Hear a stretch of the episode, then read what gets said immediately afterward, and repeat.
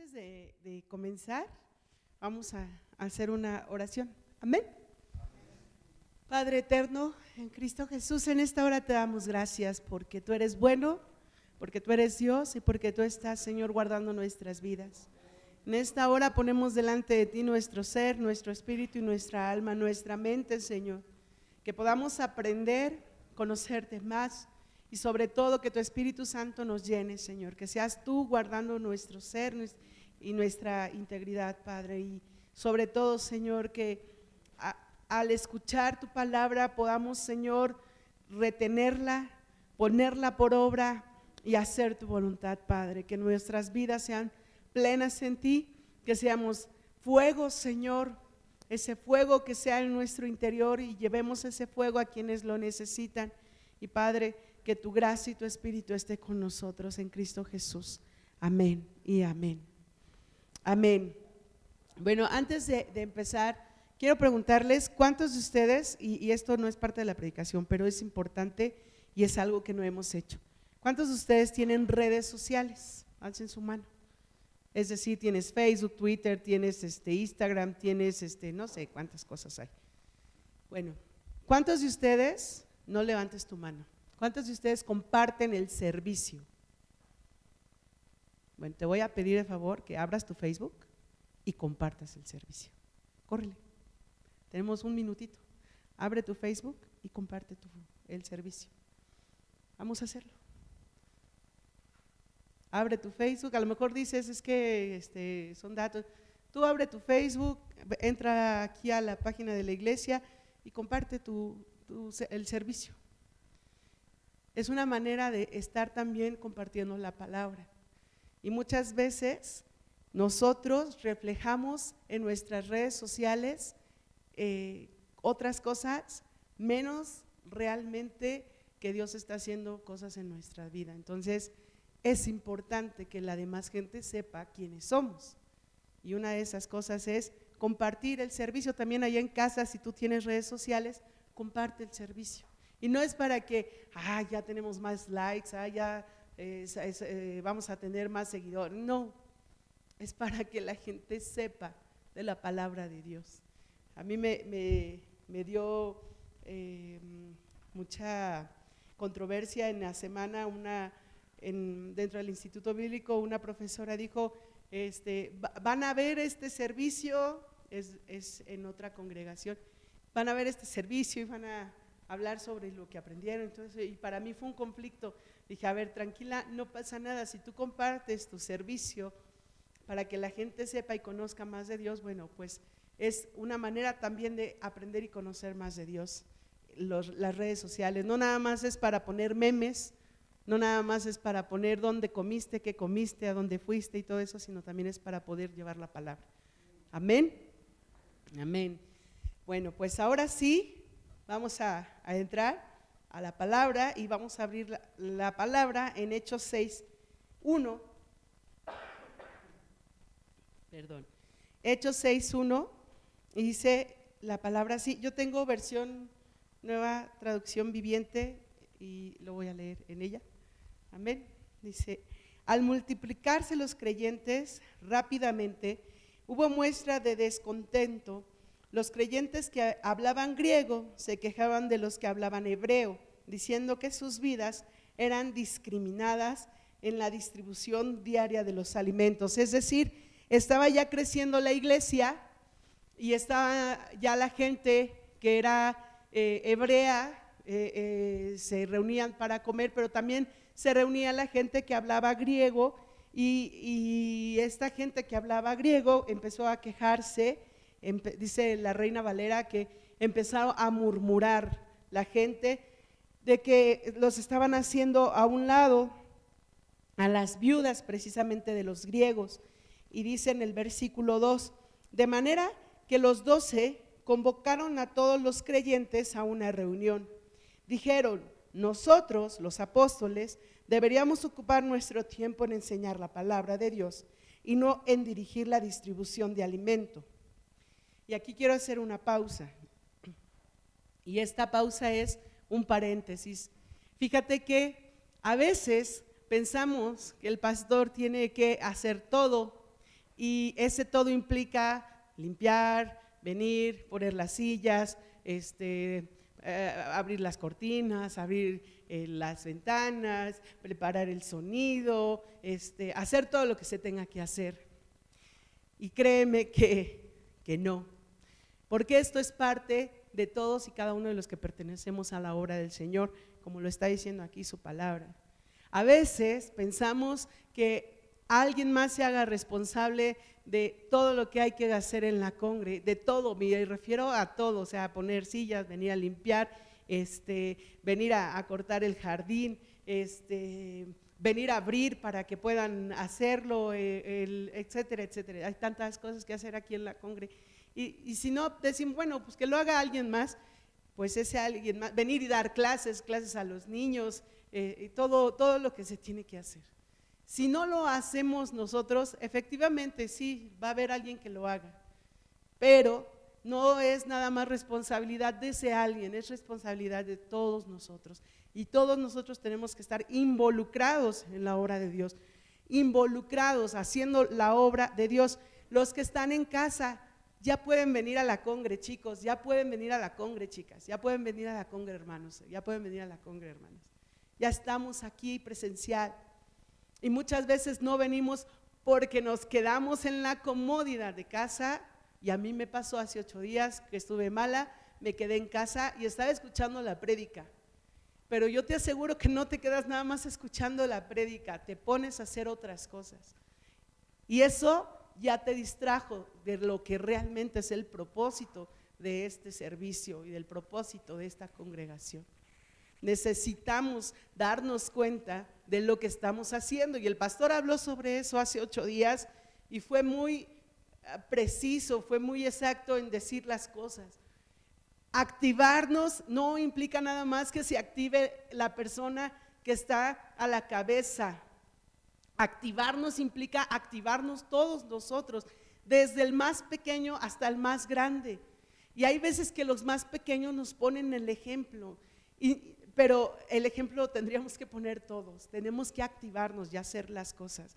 Hacer la obra de Dios no es nada más cosa de uno, es cosa de todos.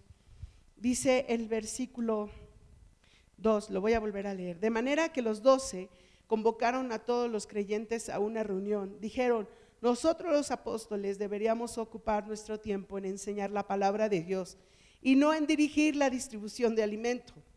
Por lo tanto, hermanos, escojan a siete hombres que sean muy respetados, que estén llenos del Espíritu y de sabiduría. A ellos les daremos esa responsabilidad. Entonces nosotros, los apóstoles, podremos dedicar nuestro tiempo a la oración y a enseñar la palabra. Y esto es algo que tenemos que tener bien claro. Nosotros somos quienes vamos a tener que hacer la obra, pero no la vamos a hacer solos tenemos que hacerlo todos, pero también hay algo que, estos hombres eh, tuvieron de, ayuda, de apoyo, de, de guía para poder hacer lo que Dios les estaba pidiendo. Dice el versículo 5.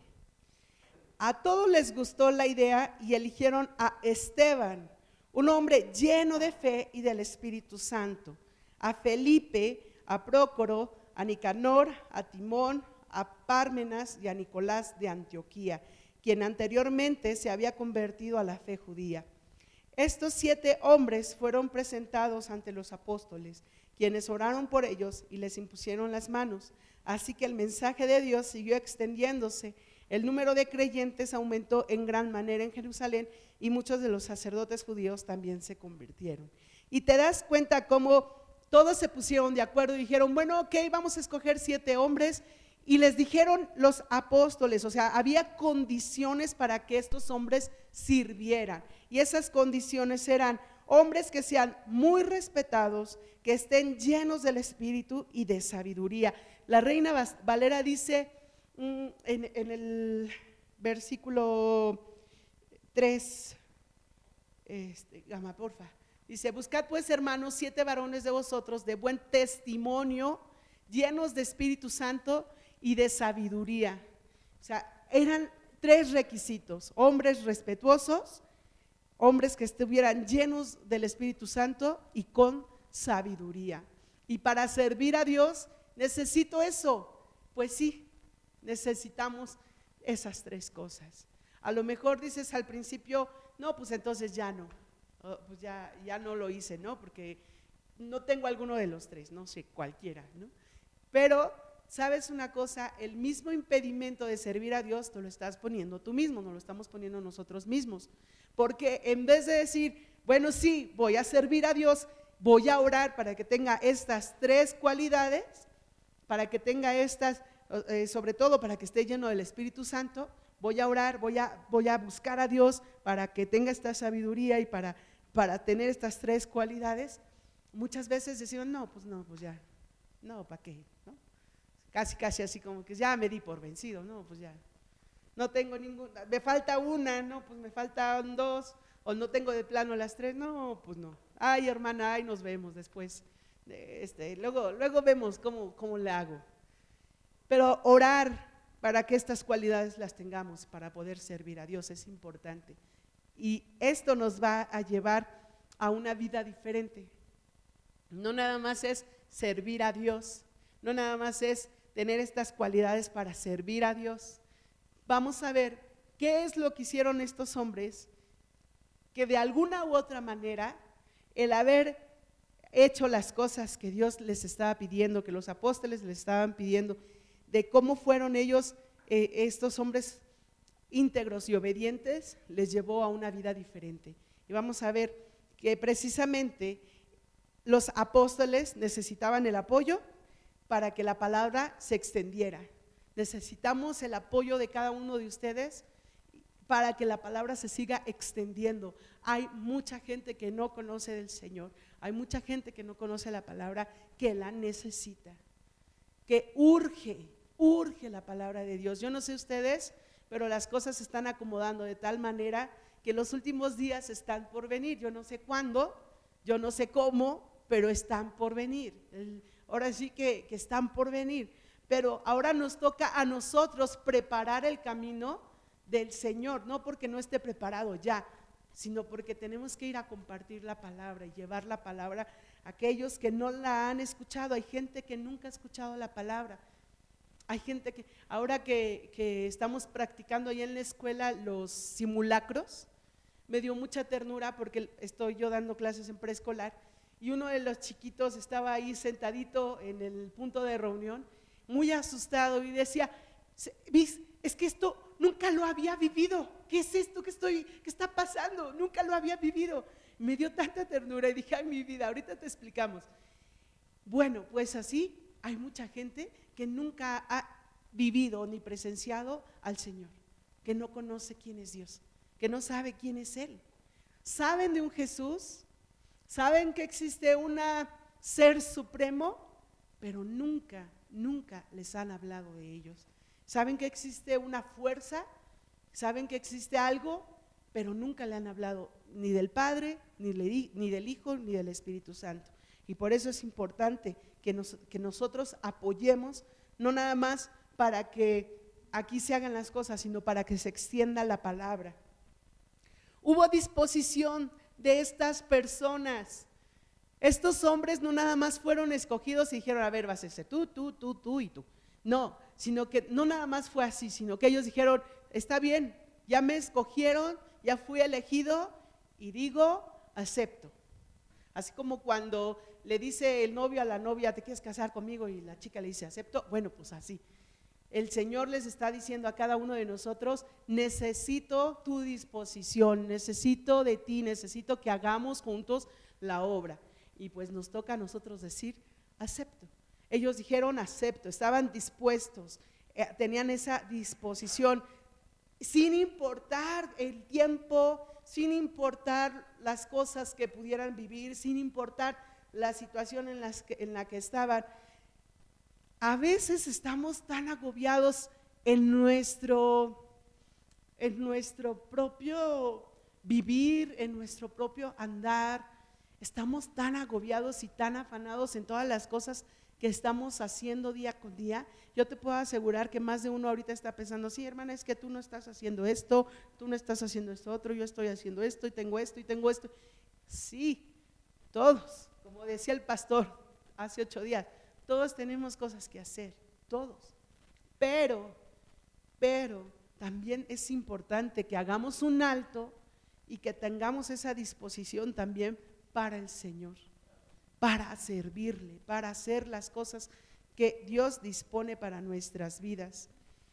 Sin importar qué iban a hacer, sin importar a quiénes iban a servir. ¿Te imaginas un grupo de viudas? Si las mujeres somos difíciles, ¿quién sabe que las mujeres somos difíciles? Las mujeres somos difíciles. Este grupo de hombres dijeron, va, vamos a servir a las viudas. O sea, no nada más mujeres, sino viudas. Si somos especiales, bueno, la verdad, ¿sí o no? Dicen mis hijos, mamá, mejor escoge tú donde quieres comer porque, porque tú eres quien se pone difícil. Entonces, somos difíciles las mujeres, somos especiales. Un grupo de viudas. Bueno, ¿para qué te platico, no? O sea, a lo mejor este, no la miraron feo, pero ya sintió que la miraron feo y ya me miró feo el, el hermano, mira, ya ya no me, ya no me habla el hermano, ya, ya no me sirve la misma porción el hermano, ya no me está dando lo mismo que me daban ayer. Imagínate todo ese lío de mujeres. Y ellos dijeron, va, lo vamos a hacer, estamos dispuestos. Arriesgándose ellos en ese, en ese sentido, dijeron, ok, lo vamos a hacer, vamos a hacer las cosas. Sabemos que son mujeres y que necesitan de nosotros. Si tú recuerdas en ese tiempo, la mujer que era viuda no valía nada. Si te acuerdas, una mujer viuda no valía. Era, una, era lo mismo, se ponía en la calle a pedir limosna porque no tenía valía. Y estos hombres estaban dispuestos a darles ese valor a esas mujeres, a cuidarlas, a respetarlas, a que no se sintieran solas, a que no se sintieran abandonadas, a trabajar para que ellas también se sintieran parte del cuerpo de Cristo. Eso fue una disposición muy, muy padre de estos hombres, dispuestos, aventados, eh, con, con un corazón para hacerlo, con un corazón para hacerlo. Y el ser obediente a ese llamado les trajo, a, en este caso voy a hablar de Esteban primeramente, les trajo un nuevo nivel de unción y una nueva manera diferente de servir. Fíjate bien lo que estoy diciendo. El que ellos hayan sido ah, obedientes a su llamado trajo una, un nuevo nivel de unción y una manera diferente de servir. Si te das cuenta, conforme vayamos viendo a Esteban, y ahorita vamos a ver a otro, te vas, vas a fijarte, vas a ver precisamente esa parte que te estoy platicando. Si no dejas que el Espíritu Santo te llene, va a ser difícil servir. Y servir cuando no estamos llenos del Espíritu Santo es pesado. Se te hace una carga, se te hace molesto. Y empiezas a decir, ay, otra vez, ay, no, por favor, ay, qué barbaridad. Y de nuevo.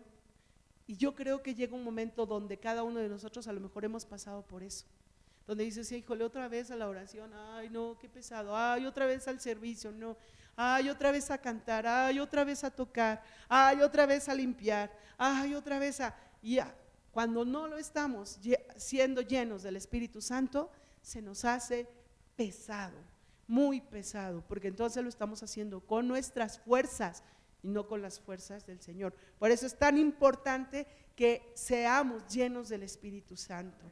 Vamos a ver esta, esta parte de Esteban en Hechos 6, 8. Dice, Esteban, que fue uno de los escogidos, un hombre lleno de la gracia y del poder de Dios, hacía señales y milagros asombrosos entre la gente. Dice la palabra que hacía y, esto lo quiero resaltar de nuevo, hacía señales y milagros, milagros asombrosos entre la gente. A ver, espérame, ¿este Esteban no era el que estaba sirviendo la mesa? Ajá. A ver, espérame, ¿este Esteban no era el que estaba sirviendo las viudas? Ajá. A ver, espérame, ¿este Esteban no era el que llevaba la charola para servir a las viudas? Ajá.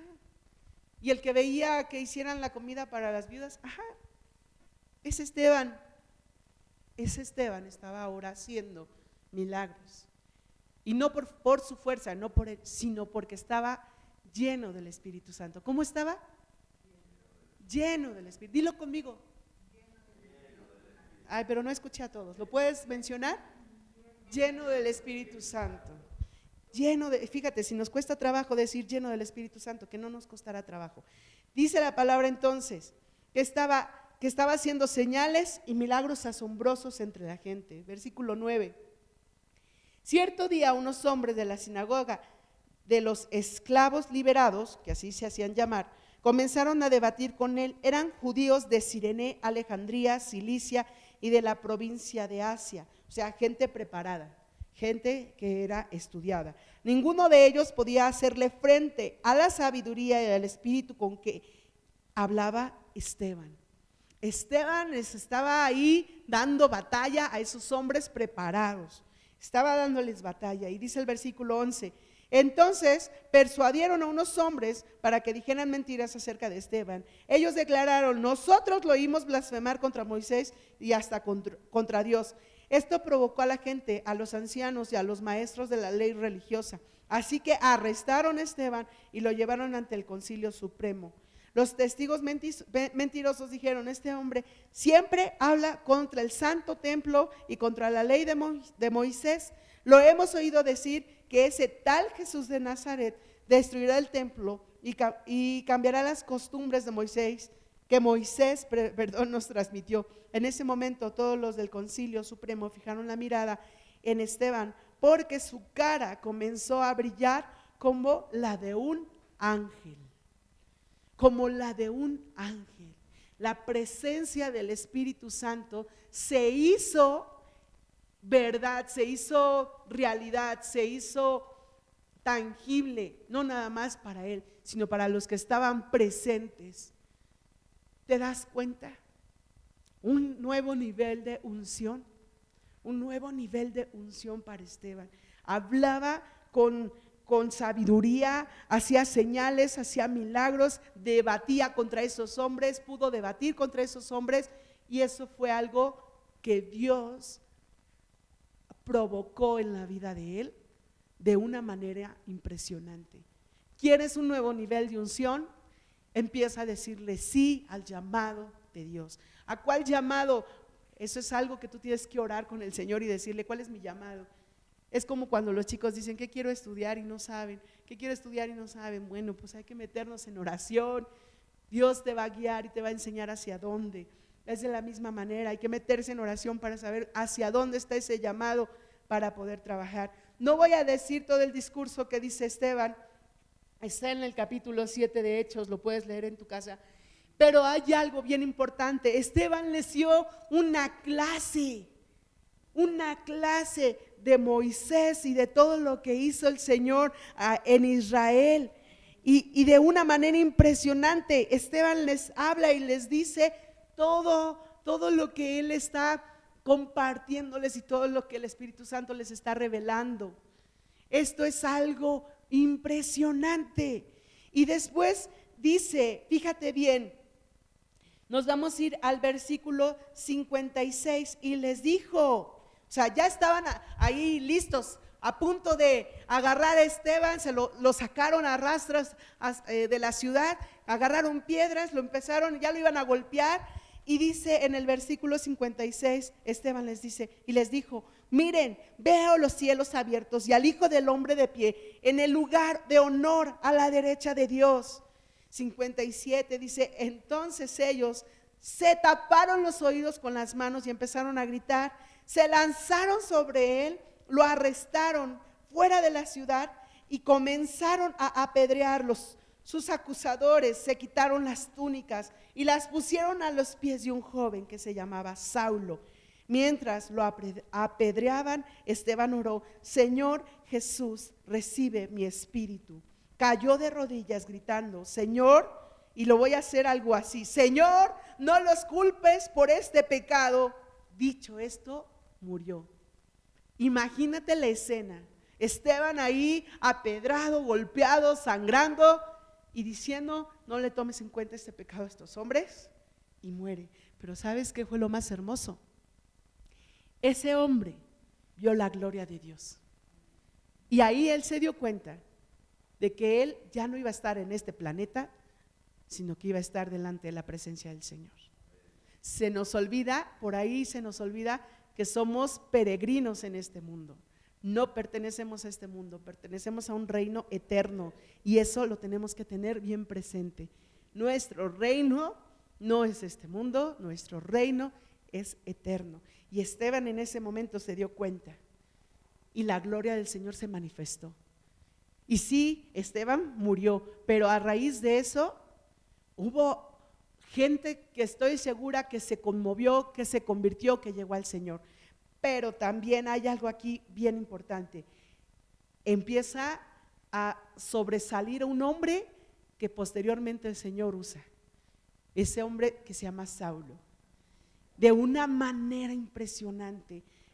Yo no voy a hablar ahorita de, de Saulo, alias Pablo, no voy a hablar ahorita mucho de él, pero lo que sí quiero hacerte notar es, este, este hombre, Saulo, cuando Dios le hace notar su debilidad y que no puede hacer las cosas por él. Y le hace su llamado y Pablo dice, voy con todo lo que tengo que ir y aceptando todo lo que tengo que aceptar.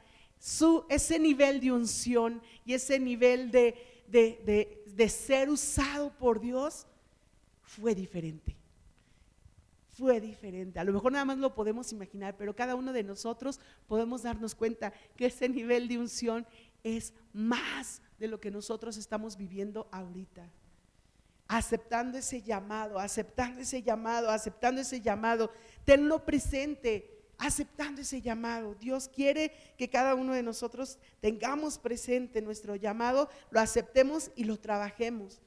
No para nosotros, no para nuestra gloria, sino para la gloria de Dios. ¿Cuántos estamos dispuestos a servir sabiendo que nos pueden ofender, que nos pueden lastimar, que nos pueden, no nos ha pasado, pero que pueden golpearnos? A Esteban le pasó. Y Esteban aún así dijo, voy, acepto. Vamos a Hechos, vamos a regresar a Hechos 6, porque ahora Voy a, volver a leer Hechos Hecho 6, 5. Dice, a todos eh, les gustó la idea y eligieron a Esteban, que es el hombre al que acabamos de hablar, un hombre lleno de fe y del Espíritu Santo, a Felipe.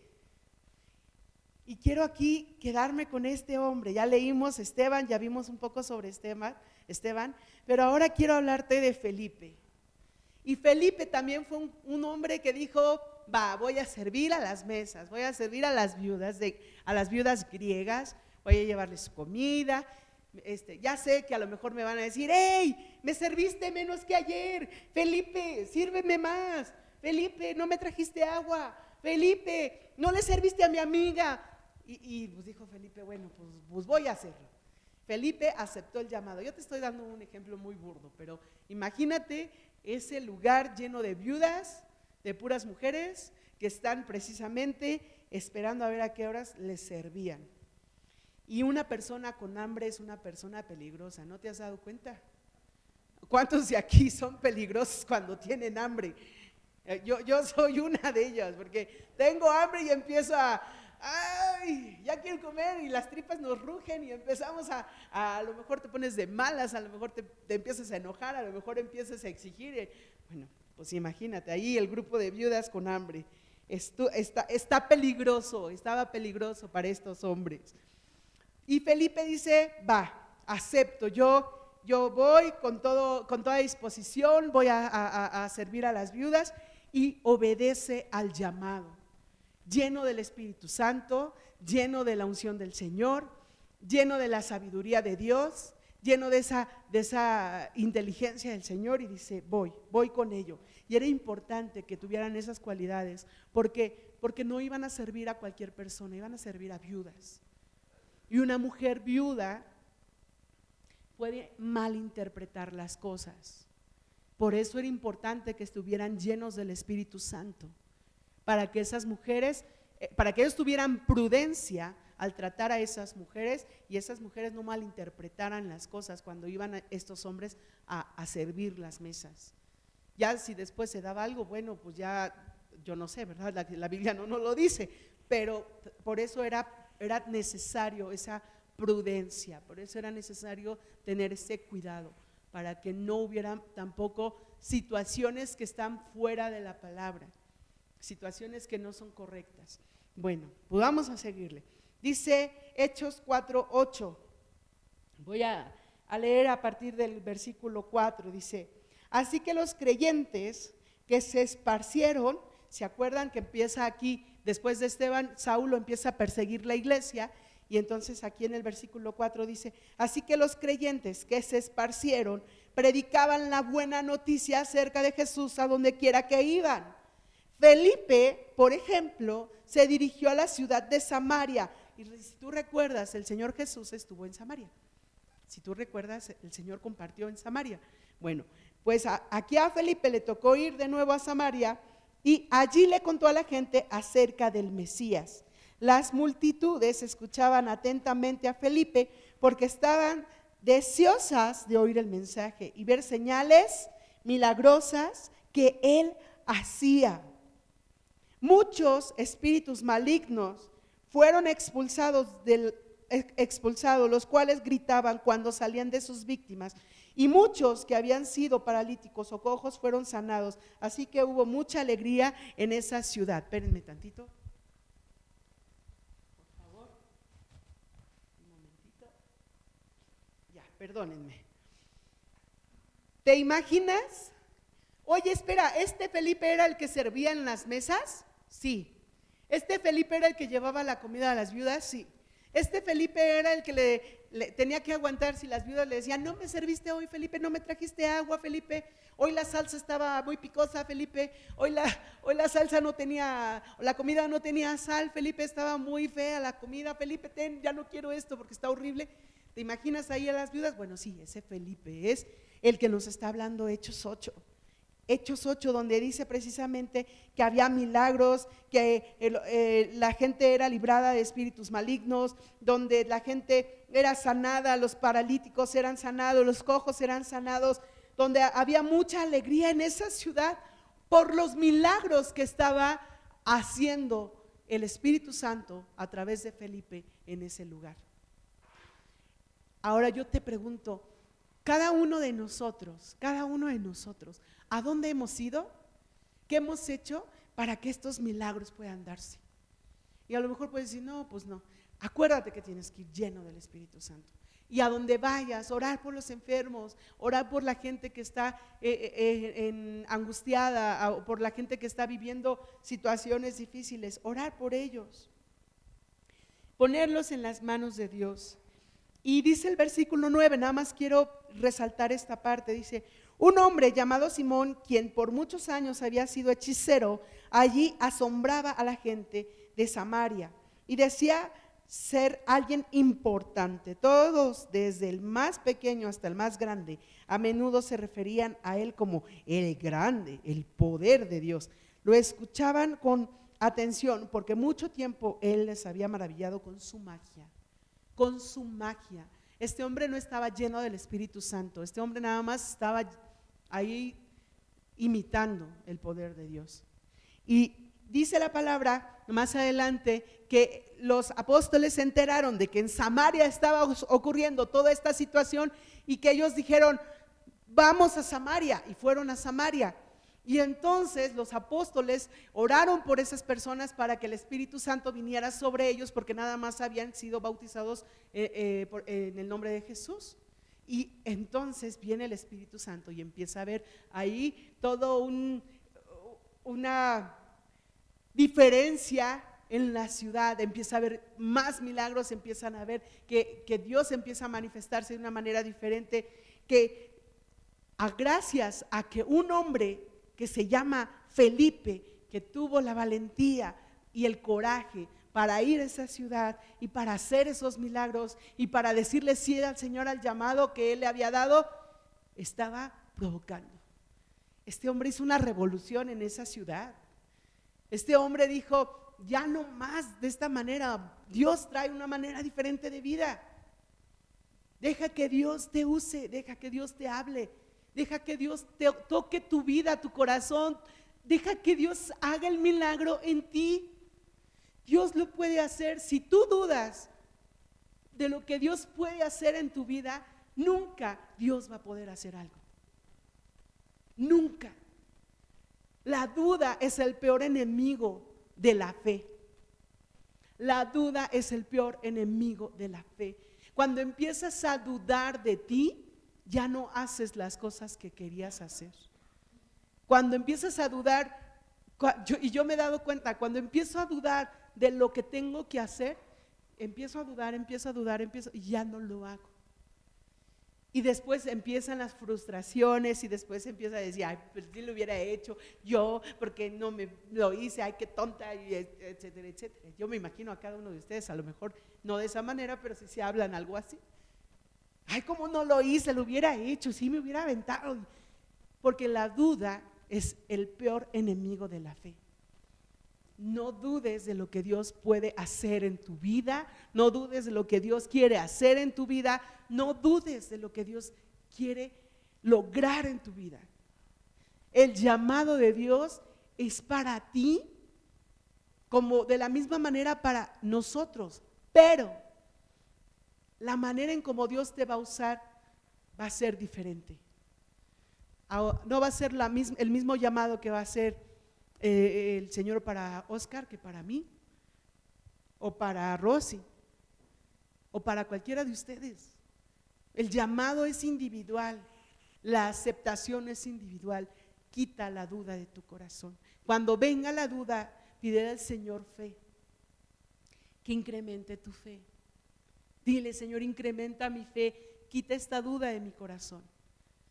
Y como Moisés y como muchos en la Biblia, ahí David, que decían, ok Señor, si tú vas conmigo, lo voy a hacer. Si tú vas conmigo, muéstrame que estás conmigo, lo voy a hacer. Y aviéntate. Ahora en la escuela, nunca, o sea, sí había dado clases a preescolares, pero nunca había tenido grupos tan grandes. Tengo grupos, bueno, no tan tan grandes, pero sí son grandes. Son niños, son bastantitos chiquitos, donde pues hay que cuidarlos, hay que, hay que estar al pendiente, este, son niños, no miden muchas veces, entonces tenemos que tener cuidado. Pero algo que yo me he dado cuenta es de lo que puedo ser capaz, y no porque yo tenga la capacidad, que, que gracias a Dios nos da la habilidad y la capacidad, sino de lo que puedo hacer dejándome ser guiada por el Señor. Y de verdad, uno de los niños se acercó y me dijo, Miss, no pude dormir anoche y no he podido dormir porque me espanto y me despierto. Y así con sus ojitos grandes, pues obvio uno tiene que mirar para abajo y a veces nos agachamos para estar a su nivel. Y lo único que hice fue tocarle su cabecita y pedirle al Señor que traiga paz a su corazón. Y lo único que le dije fue a él, mira mi amor, no te angusties ni te preocupes. Dios va a traer paz a tu vida. Fue lo único. ¿Sabes qué hizo el chiquito al otro día? Me ya pude dormir. Dije, gracias Dios. A, él, yo no sé si él se acordó de que le toqué la cabecita y dije, Dios va a traer paz a tu corazón. Lo que sí fue que el niño pudo dormir y se acercó. Siembra donde estás. Siembra donde estés. Con la gente con la que estés. Siembra. Que la gente, por eso era tan importante que compartieras tus redes sociales. Si la gente que está a tu alrededor no sabe que tú eres una persona de Dios, si la gente que está a tu alrededor no sabe que tú eres cristiana, si la gente que está a tu alrededor no sabe que tú vienes, alabas a Dios, si la gente que está a tu alrededor no sabe que tú oras, si la gente que está a tu alrededor no sabe, pues estás jugando. No estás haciendo las cosas realmente como estos siete hombres que están firmes, que dijeron, va, vamos a, trabajar con las viudas, vamos a servir a las viudas, que los demás se enteren que yo voy a servir a las viudas, que los demás sepan que yo voy a servir a las viudas. Todos se daban cuenta que ellos servían a las viudas, todos los veían. Las redes sociales en ese entonces no eran los celulares, eh, bueno, no era el Facebook, el Twitter, el Snapchat y todos los demás que existen, todos esos, y los que existirán. Las redes sociales en ese entonces era de boca en boca, ¿sí o no? De boca en boca. Y todos se enteraron, todos supieron que esos siete hombres servían. Y tan es así que está en la palabra. Y todavía nos seguimos enterando. Aún todavía. Si la gente que está alrededor no sabe lo que tú haces, cómo tú sirves a Dios, estás bloqueando, estás bloqueando que otros conozcan de Dios. Ya desbloquealo, ahora sí como en los videojuegos, ya desbloquealo. O como en el celular, ¿no? Que en el WhatsApp puedes bloquear a quienes tú quieras. Bueno, pues ya es momento de desbloquear a la gente para que la gente sepa quién eres, qué haces y por qué lo haces. No nada más es venir y ya nos sentamos aquí, escuchamos y nos vamos. Es realmente que los de alrededor sepan, conozcan que Dios existe. Hay un llamado urgente por ello, chicos. Hay un llamado por ello, señores, señoras, hermanos, hermanas. Hay un llamado urgente. Dios está a punto de mandar a, su Hijo. ¿Sabes por qué el Señor Jesús no, no sabe la fecha? porque nos ama tanto que es capaz de decirnos la fecha. Y el Señor dice, a ver Jesús, espérate, necesitamos que ellos mismos vengan. Y entonces Jesús dice, sí Señor, tienes razón. Y el Señor Jesús nada más está esperando ahí que el Padre le diga, Jesús, es el momento de lanzarte y ir por tus, por, tus hermanos, por, por tu iglesia, por tu novia. Es el momento y el Señor Jesús está esperando ese momento con ansias y el tiempo está cerca y es el tiempo en que nosotros tenemos que compartir su palabra. Nosotros tenemos que llevar esa palabra. La gente va a llegar a Cristo cuando nosotros podamos compartir la palabra. Y así era como se hacía en ese entonces. Regresamos a Felipe. Dice en el versículo ah, donde leí, leí hasta el 5, ¿verdad? ¿Hasta el 11? Gracias hasta el 11. Ay, gracias. Dice el versículo 12. Pero ahora la gente creyó en el mensaje de Felipe sobre la buena noticia acerca del reino de Dios y el nombre de Jesucristo. Como resultado, se bautizaron muchos hombres y mujeres. Luego el mismo Simón creyó y fue bautizado y comenzó a seguir a Felipe a todos los lugares, a donde él iba y estaba asombrado por las señales y los grandes milagros, milagros que Felipe hacía. Y, y este hombre decía, wow o sea, ¿cómo es que este saca poder y puede sanar a los enfermos y puede liberar a los cautivos y puede hacer esto y puede hacer algo? Oye, ese Felipe es el que se, estaba ahí sirviendo a las mesas. Sí, ese Felipe. Oye, e, e, ese Felipe el que, el que, el que pues hacía algo insignificante. Sí, ese Felipe. Oye, ese Felipe. Sí, ese Felipe. Ese Felipe que hizo que el nivel de unción fuera diferente ese Felipe que hizo un, y que dijo más bien un sí al llamado de Dios. Cuando vienen, posteriormente se enteran los, apóstoles, como te decía, vienen y empiezan a bautizar a la gente, digo, a orar por ellos, perdón, porque ya estaban bautizados, y empieza a haber un cambio en esa ciudad. Y empieza a haber un cambio en esa ciudad. Y hay aquí algo que yo quiero resaltar.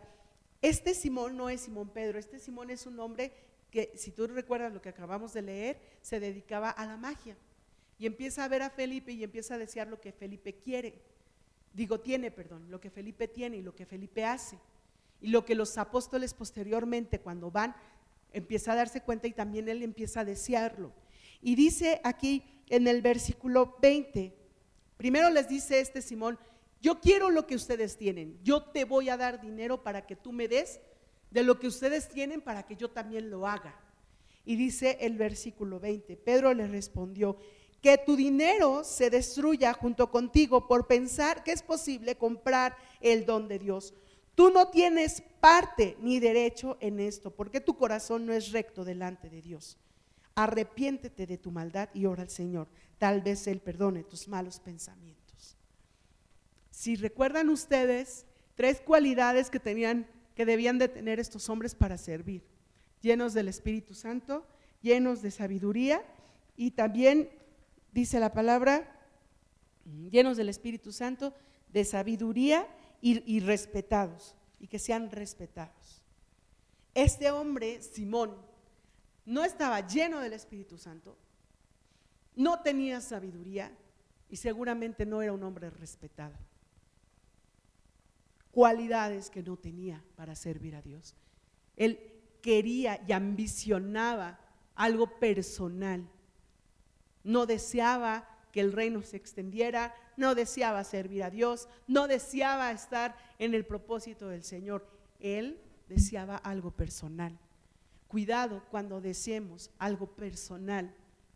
Cuidado, porque porque la palabra nos está diciendo que cuando no es algo genuino, cuando no es algo que viene de Dios, podemos nosotros mismos, perdónenme la expresión, yo no encuentro otra, maldecir nuestra propia vida.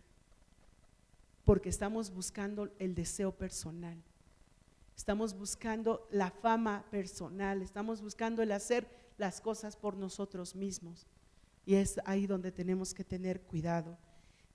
Por eso es importante resaltar lo que estos tres, los que estos hombres, siete hombres tenían, estas tres cualidades, respetados, llenos del Espíritu Santo y con sabiduría. Y dice ahora, nos vamos al versículo 26. En cuanto a Felipe, un ángel del Señor le dijo, ve al sur por el camino del desierto que va a Jerusalén, a Gaza. Entonces él emprendió su viaje. ¿Te diste cuenta qué obediente? Le, le dijo, ve, y él dijo, voy. Y dice, entonces él emprendió el camino, su viaje, y se encontró con el tesorero de Etiopía, un eunuco de mucha autoridad bajo el mando de Candace, Candace, o Candace, como quieran decirle, la reina de Etiopía. El eunuco había ido a Jerusalén a adorar y ahora venía de regreso sentado en su carruaje, leía en voz alta el libro del profeta Isaías.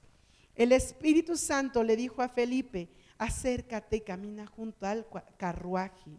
Ese hombre iba eh, en una parte superior, lo llevaban eh, este, sus, esclavos, por decirlo así, o la gente que más bien le servía, y él iba en esas como como camitas, por decirlo así, que usaban para viajar. Y el Señor le dijo a Felipe, acércate a ese carruaje y se acerca, va con él. Y entonces dice en el versículo 30, Felipe se acercó corriendo, ¿cómo? Corriendo, o sea, un hombre obediente, y oyó que el hombre leía al profeta Isaías. Felipe le preguntó, ¿entiendes lo que estás leyendo? El hombre contestó, ¿Y cómo puedo entenderlo? A menos que alguien me, explique.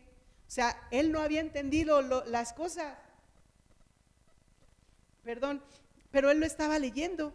Es como cuando empiezas a leer la Biblia y no la entiendes. ¿Y cómo lo entiendes si no hay quien te explique, no? Y entonces Felipe fue un instrumento de Dios para que ese eunuco pudiera escuchar la palabra, pudiera entender la palabra y pudiera entonces hacer un acto de fe, que vamos a ver ahorita y está en la palabra precisamente. Vuelvo a repetir lo que le pregunta Felipe. Dice, ¿entiendes lo que estás leyendo? El hombre contestó, ¿y cómo puedo entenderlo? A menos que alguien me explique. Y le rogó a Felipe que subiera al carruaje y se sentara junto a él. El pasaje de la escritura que leía era el siguiente. Como oveja fue llevado al matadero y como cordero en silencio ante sus trasquiladores, no abrió su boca. Fue humillado y no le hicieron justicia. ¿Quién puede hablar de sus descendientes? Pues su vida fue quitada de la tierra. Y está hablando del Señor Jesús. Y en ese momento Felipe le empieza a compartir la palabra a este eunuco importante de Etiopía. Y empieza a ser instrumento de Dios. Y de una manera tan hermosa, este hombre Felipe obedece al llamado que el Señor le dijo, primero al primero de servir a las viudas, después el poder compartir la palabra en Samaria y después ir al camino del sur y poderle compartir a este hombre y poder llevar la palabra. Y gracias a eso, este enuco es En el versículo 34 dice, el eunuco le preguntó a Felipe, dime, ¿hablaba el profeta cerca de sí mismo o de alguien más? Entonces, comenzando con esa misma porción de la escritura, Felipe le habló de la buena noticia, acerca de Jesús. Mientras iban juntos, llegaron a un lugar donde había agua y el eunuco le dijo, mira, allí hay agua. ¿Qué impide de que yo sea bautizado? Ordenó que detuvieran el carruaje, descendieron al agua y Felipe lo bautizó. Un acto de fe y de obediencia de este eunuco. No se quedó pensando, lo hago, no lo hago, me bautizo, no me bautizo, lo haré, no lo haré, es verdad o no es verdad. Este hombre tuvo fe y dijo, va, me bautizo. ¿Y qué impide que me bautiza? Nada. ¿Quieres bautizarte? Sí. Pues vente, vamos a las aguas. Y fue bautizado. Y fue bautizado. Un simple llamado de un hombre que tenía que servir a las mesas trajo milagros a una ciudad y trajo la libertad también. Y no nada más de esa ciudad, sino también de ese eunuco. La libertad de ser salvo, de ser salvo por Cristo Jesús. Dice el versículo 39, cuando salieron del agua, el Espíritu del Señor arrebató a Felipe. El eunuco nunca más volvió a verlo, pero siguió su camino con mucha alegría. Entre tanto, Felipe se encontró más al norte en la ciudad de Azoto, predicó la buena noticia allí y en cada pueblo a lo largo del camino hasta que llegó a Cesarea. ¡Wow! ¡Wow! Un hombre entregado, un hombre dispuesto, un hombre diciendo sí al llamado de Dios. Un hombre que dijo, no importa lo que vaya a venir, no importa lo que vaya a pasar, yo voy a hacerlo, estoy dispuesto y vamos Señor, porque tenemos que ir a compartir tu palabra. Si tú nunca has escuchado, nunca has escuchado de Jesucristo y de lo que Él puede hacer en tu vida, no estás aquí por ay, por casualidad, y créemelo, no es cliché, te lo puedo asegurar. No estás aquí por casualidad, no estás aquí porque tú quisiste, no estás, bueno, sí hubo parte, no estás aquí nada más porque sí. Dios está buscándote. Dios está tocando tu corazón. Dios está hablando a tu vida. Dios quiere tu vida. Una cosa que a veces decimos, ay, sí, Dios quiere mi vida para que yo sirva. ¡Ey! El reino de Dios no es nada más esto. Y de hecho no es esto. El reino de Dios es eterno. Es por la eternidad y para la eternidad. Y es algo que nosotros tenemos que tener aquí en el corazón, bien arraigado. Mi vida no es nada más para que yo viva aquí. Mi vida es para la eternidad. Dios está buscándote. Dios te ama. Dios quiere que tú vengas a Él. Dios quiere mostrarte su amor. Dios quiere mostrarte su palabra. Dios quiere mostrarte su bendición. Pero también, fíjate, lo que vivieron estos hombres no nada más fue eso. También vivieron situaciones difíciles. También vivieron situaciones complicadas. Y cada uno de nosotros los, la hemos vivido. Y a lo mejor tú estás viviendo una situación difícil donde dices, y sientes que te ahogas y dices, no sé cómo salir de aquí. Pero dice Pablo, bástate mi gracia porque mi poder se perfecciona en medio de tu debilidad. Basta la gracia del Señor porque en esos momentos el Señor se muestra, muestra su poder y te va a mostrar hacia dónde quiere llevarte. Amén. Yo espero de verdad que no nada más de los que estamos aquí, sino también de los que están en casa, que están escuchando y que están diciendo, aquí en su corazón sintiendo ese, ese fuego, ese, esa pasión, ese ardor en su corazón por el Señor. Ardor se me hace muy raro, pero no. Ese fuego por el Señor aquí en su corazón, que digan sí al llamado de Dios, los que están aquí y los que están en casa. Sí a ese llamado, ya no titubees, ya no dudes, ya no te quedes, bueno, voy, pero no voy, pero sí voy, bueno, aquí, pero no, pero sí. No, ya no dudes. Recuerda, la duda es el peor enemigo de la fe. Y Dios quiere que nuestra fe crezca. Dios quiere que nuestra fe crezca. Amén. Y les voy a pedir de pie, que se pongan de pie, por favor. Voy a pedir que nos pongamos de pie. Y hay algo que, que yo sé que es una decisión que no es sencilla, pero es una decisión que tienes que hacer. Y es una decisión que si tú dices, va, Señor, va, yo acepto, yo estoy dispuesto, yo estoy dispuesta, Dios quiere mostrar su amor a tu vida, Dios quiere mostrar su gracia. Podría decirte y explicarte de las cosas que yo he vivido y he experimentado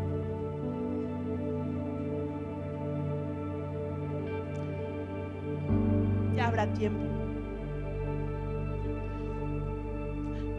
Pero de las cosas que más puedo decirte es que a pesar de mi rebeldía, porque sí, soy una mujer rebelde, a pesar de mi falta de fe, mi falta de amor hacia el Señor, mi falta de entrega, mi falta de pasión hacia Él. A pesar de todo eso, el Señor Jesús muestra misericordia, muestra su amor y muestra su gracia.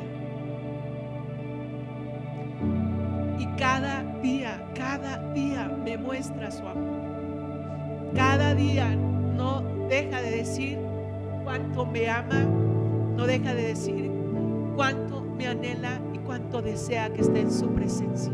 Y de la misma manera, día a día, el Señor anhela mostrarte su amor, anhela mostrarte su pasión por ti, anhela mostrarte su gracia. Y si tú puedes recordar lo que te han platicado, que hubo hace tiempo un hombre que vino a la tierra y que mostró misericordia, que hizo milagros, que hablaba del reino de los cielos, que anhelaba que el corazón del hombre regresara al corazón del Padre y que por amor, por amor, esa es la carta de amor más hermosa que podemos tener de parte de Él y es un hecho que aún los mismos historiadores han comprobado. Murió en la cruz por ti, por mí, por cada uno de nosotros. Esa carta de amor, esa expresión de amor hacia ti es una realidad y el Señor Jesús anhela y desea que tú puedas vivir, presenciar su amor que tú puedas darte cuenta de cuánto te ama, día a día mostrarte su amor, su misericordia y su gracia. Y si tú estás dispuesto a aceptar al Señor Jesús en tu vida y en tu corazón, yo te voy a pedir que tú le digas al Señor Jesús, Señor Jesús, yo te acepto como mi Señor y como mi Salvador Gracias porque tú moriste en la cruz por mí, porque lo que me correspondía vivir a mí, tú lo viviste y me has traído salvación. Agradezco, Señor Jesús, tu amor y tu misericordia, tu gracia y tu paz. Llena mi corazón, Señor. Llena mi espíritu, Señor. Y que a partir de hoy mi vida sea, Señor, diferente. Diferente porque tú estás conmigo. Porque tú estás conmigo.